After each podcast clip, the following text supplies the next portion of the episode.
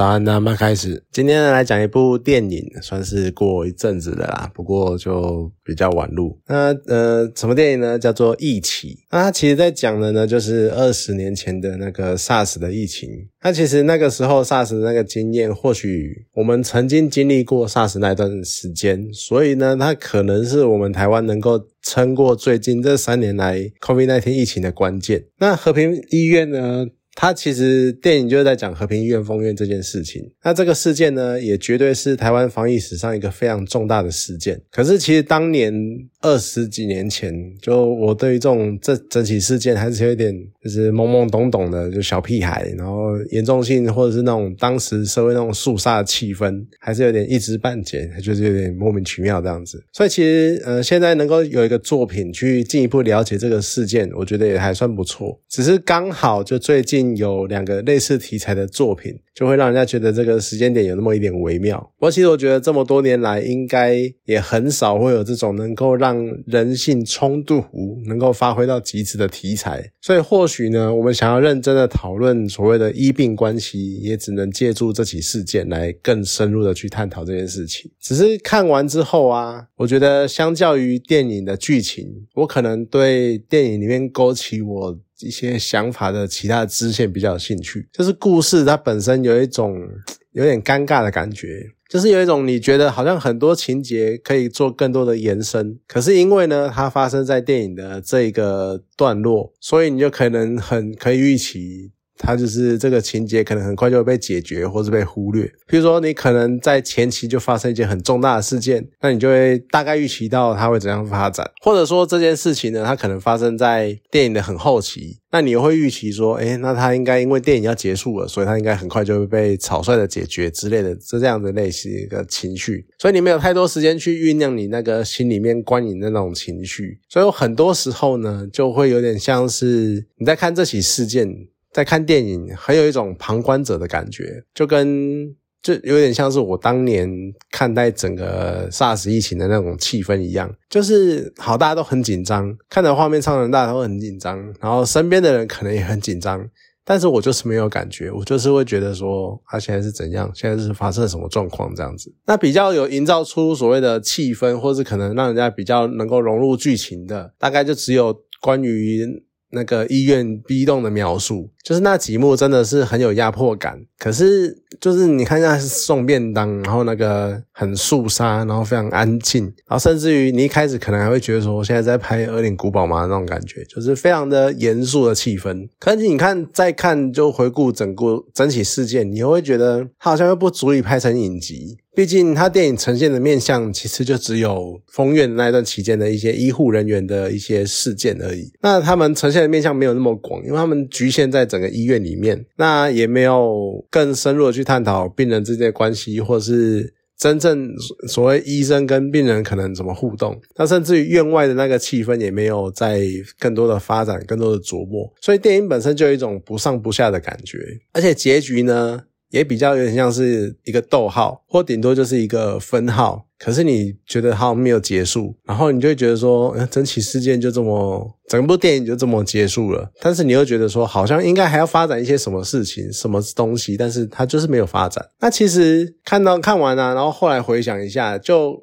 也是一个蛮令人意外的，因为就我印象所及，我们都知道和平医院这件事情。封院这件事情，然后也闹得很大，可是你好像没有整起事件结束的那个感觉，就是它就是莫名其妙，就是淡淡的就突然消失了。或是突然的淡出这样子，你完全没有，你可能很多人都能够记得他开始的样子，然后那非常震惊的开场，但是很多人都不知道，没有印象，就是对于他的整体事件的结束完全没有感觉，甚至于你看网络可以很轻易的查到起始的时间是什么时候，然后封了近个两个礼拜，但是你有你问解封日，有人记得吗？甚至于我觉得。我可能怀疑，甚至于连当初被关在里面的人，他们都可能都忘了当初解封的那一天是哪一天。而且我可能原本还预期说，就是电影的结局可能是那种，比如说解封之后啊，然后医院的人出来，然后什么感谢自己还活着啊，然后。夸张一点就是什么，譬如说亲吻大地之类的，然后追思牺牲者之类的。好，这可能真的太老梗了。可是真的电影连这种结局都没有，它就是结在一个你觉得世界没有结束的那种那种样子。我觉得这可能是一种比较特别的安排吧。只是你看这样的题材，他在讲医病关系，然后再加上导演呢是。我们与恶的距离的导演，就你看到电影中出现一个超级热血，然后超级正向的角色，还真的是完全的不意外。而且就像我们与恶的距离中，就是那个律师，超热血律师，他有一个很清寒的背景，然后再加上一个差点走歪的过去。那像一起中的这个热血的护理师呢，他有一个在九二一地震过后成为孤儿的那种悲惨的童年。然后他们都是那种走过逆境之后再站起来的人。好了，虽然说嗯很好很励志，可是当角色用。用这些经历哦，去劝人为善，或者去劝人求生，我却有一种很不知道该怎么形容的一种，甚至于到反感的情绪，因为我不知道是这种过度理想化的积极态度有点刺眼。还是他们身上就是有种太强烈的那种圣光，然后照着我心中的那个阴暗面，非常的不舒服。那导演的下一部作品呢是《人选之人招浪者》，呃，最近也是相当的火热。然后才刚开始看，当然之后再分享一下我的心得。只是我一开始就也是会觉得说，会不会《人选之人》里面又有一个这种超级热血、超级正向、超级。怀抱憧憬的那种角色，就不知道到时候会以怎样的方式去呈现。啊，电影中那一个热血护理师呢，他有一个有一个桥段是他劝那个病患的家属要积极治疗，那个桥段倒是让我有一种。别的想法就是，你看，其实没有任何人，真的是完全没有任何人有办法去决定自己怎么出生的。然后呢，所有人也真的是所有人都试图在自己的人生中能够决定，希望能够决定自身的一切的事情。你希望你能够，当然不是每个人都做得到，但是真的大家都这么希望，你可以掌握中是生活中的所有的事情。可是呢，当你走到了人生的终点，又有多少人？就真的有那个权利去决定自己怎么死亡？没有，应该说太少了。就这个想法，其实源自于之前看到一些有关呃安乐死的讨论。就是当你一个需要长期照顾的人，然后生命即将走到尽头，限制他的呢，可能却不是求生意志，而是不知道动机是怎样。有可能动机是好的，也有可能动机是坏的。但是阻止他的死亡的，却是那些家属以及整个。社会好像试图去维系某一种所谓的道德规范，所以我们要阻止这个人的死亡。尤其是当护理师他对于他的癌症末期的患者的儿子说：“你应该要积极治疗，不要放弃。”就他当年。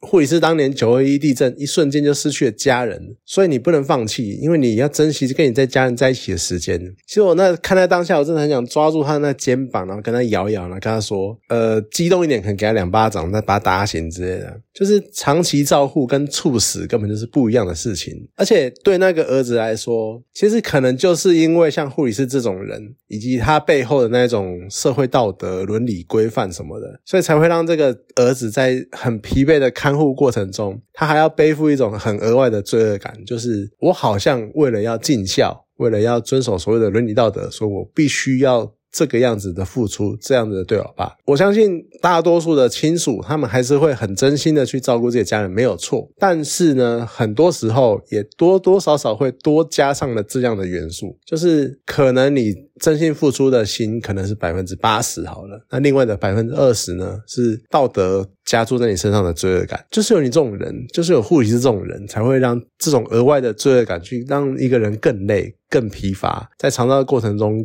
更感到疲惫。就你看，就像律师，呃，我们娱乐的剧中那个律师一样，就一起的护理师在电影中也崇抱，也抱着一种很崇高的理念，但是同样的。也要给他一个人生信念的考验，就是当啊，你可能怀有很崇高的理想啊，你可能很有抱负，但是总是会有残酷的现实去降临到你的身上。那你又有多少的勇气去面对跟接受，甚至于是去坚持原有的信念？就是编剧可能也知道，就是很多人在面对这样正面积极的人，都会想着，要是今天轮到你，你就不会这样想了，所以才会去刻意安排这样的情况。就像我们看到一堆废死的人，永远都会有人说，今天死的家人是你家人，你就不会这样想。好，然后今天呃，你的爸爸呃遭受意意外什么，你就会想说，今天如果是你家人怎样怎样怎样，你就不会这样想了，干嘛干嘛干嘛。就永远都会有这种，我们很常会遇到这种情况，所以他可能就是会故意安排这样的桥段，来看看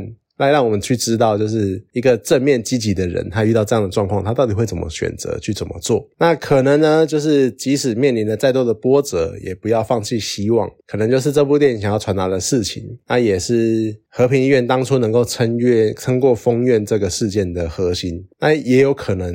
更可能是。这几年来，COVID-19 的疫情，在这个疫情之下，世界还能够运行的一个关键，就是我们不能放弃希望，我们还是要相信整个疫情会过去。这样子，只是末段啊，就是那个实习医生他在走廊大骂那个罢工医护人员那一场戏，虽然让人看的心情真的是非常的复杂，就是我能够理解实习医生那种很。几乎是崩溃的心理状态，就是他面临被感染的恐惧，他又要站在第一线，然后又看到应该会跟他并肩作战的人，却退缩躲起来，躲在休息室休息室里面。虽然说。他讲的每一句话，他在走廊上大喊的每一句话，都非常的情绪勒索。可是，在那个情境里面，他可能也早就疲累到完全没有心情去找一个可能比较和缓、比较好声好气的说服方式。那另外一方面，对于那些罢工的医护人员来说，你真的能够苛责他们吗？就是求生意志，我觉得是人类最基本的本能。你要能够违反这种本能，就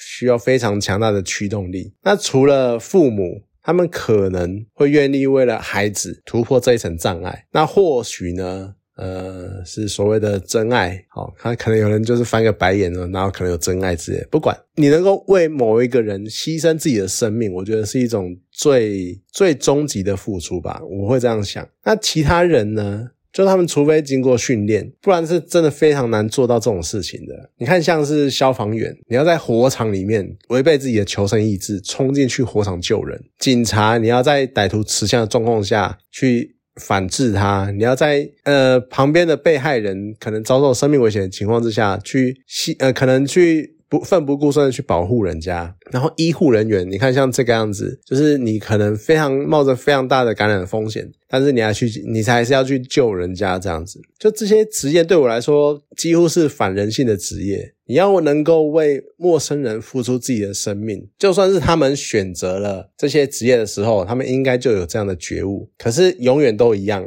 有觉悟呢，跟真正面临生命的威胁，你还是会有非常大的那一个差距。就我会有，我蛮欣赏电影有把这种挖到最核心的矛盾之处展现出来。就是当你到面临到最终极、最极端的选择的时候，你到底应该怎么做？而且非常的矛盾的那种心情。啊，当然也有可能是因为这部电影本来。就架构在真实世界件之上，所以说呢，就是他只要把真实事件的现实拍出来，就可以让你感受到非常强烈这样子。好，虽然说电影的结局呢不是解封，可是也算是医疗型作品常见的一种结束的方式。那当然不意外的，他会走向一个很正面的结局。那可能以前。我都会对这种这些作品，这种医疗型的作品，在中段的时候呢，就要展现各种人心险恶哦，病人就多坏多坏，然后医生多坏多黑心这样子，然后最后呢，大家都要呃大彻大悟，然后大家一起传达正向的理念。然后你可能以前呢，我看到这种情况，我都会觉得说非常的矫情，非常的做作。那可是呃，当然也。还是有这种其他作品，也还是可以好好的处理这一种情绪，然后你不会让人家觉得别扭，或是觉得太说教，或太太讲大道理。那这部电影呢，在这方面可能还有一点进步空间，可是也是蛮奇妙的。就是在电影的尾声，我开始觉得说，看又开始那种很矫情、很狗血、很就是很正向，然后。矫情到不行的片段，又要迈上这种结局了！可是我也会开始突然想，就是今天如果是我躺在那一张床上，然后我。病到快死了，我那边喘气，或者是我那边失血过多，都已经快死了。我会不会就是希望，就是有这么矫情的人，然后来拉我一把，来救我一手，来帮助我一下，这样，就是那是一个蛮奇妙的情绪。所以可能这也是一种呃站着说话不腰疼的感觉吧。就是我们在那边讲说啊，那很矫情，那很干嘛的？可当你真的处那种状况的时候，你还是会希望有这样的人来救你。所以我觉得真这部电影算是有把这些这种感情绪、这种感觉拍出。来就还算蛮不错的。啊当然导演也拍的还不错还蛮有趣的啦就是那气氛呐塑造的还可以。虽然说我像我讲我开始就真的很像旁观者那种感觉不过算是一个能够拍出那种时代的氛围那种气氛已经算是蛮不错了。啊最近我也是在看人选之人就看完再给大家就是分享一些心得或是一些感想之类的。好啦今天这部电影呢就讲到这边好谢谢大家。